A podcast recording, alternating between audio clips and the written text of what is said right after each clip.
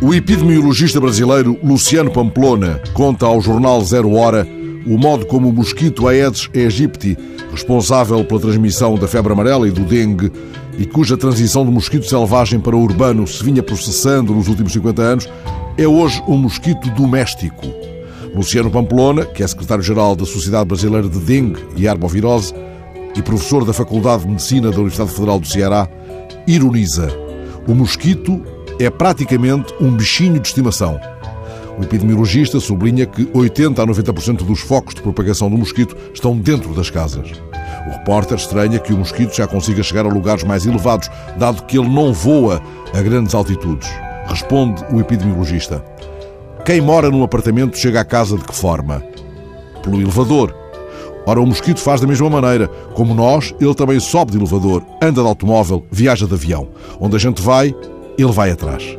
A resposta é de uma evidência desconcertante. E não for o caso de ele ser responsável pela morte de 800 pessoas todos os anos no Brasil, e não se saber ainda se pode espalhar o Zika de um modo ainda mais rápido, talvez o epidemiologista desse aval científico a um poema feito por Cecília Meireles quando o Aedes ainda iniciava a aprendizagem urbana.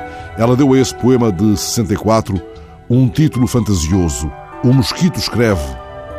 O mosquito pernilongo trança as pernas faz um M, depois treme, treme, treme, faz um O bastante oblongo, faz um S.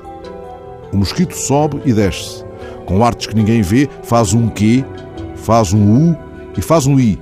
Este mosquito esquisito cruza as patas, faz um T e aí se arredonda e faz outro O mais bonito. Oh, já não é analfabeto este inseto, pois sabe escrever seu nome. Mas depois vai procurar alguém que possa picar, pois escrever cansa. Não é criança, e ele está com muita fome. E seis anos depois, também Vinícius se ocupou do mosquito, não tanto para reflexões pedagógicas, mas para enxutar aquele que ele designa como o inseto mais indiscreto da criação, tocando fino seu violino na escuridão. Tudo de mal você reúne, mosquito pau que morde, diz un, diz o poema de Vinícius. E o poema termina perguntando: Você gostaria de passar o dia numa serraria? Gostaria? Pois você parece uma serraria.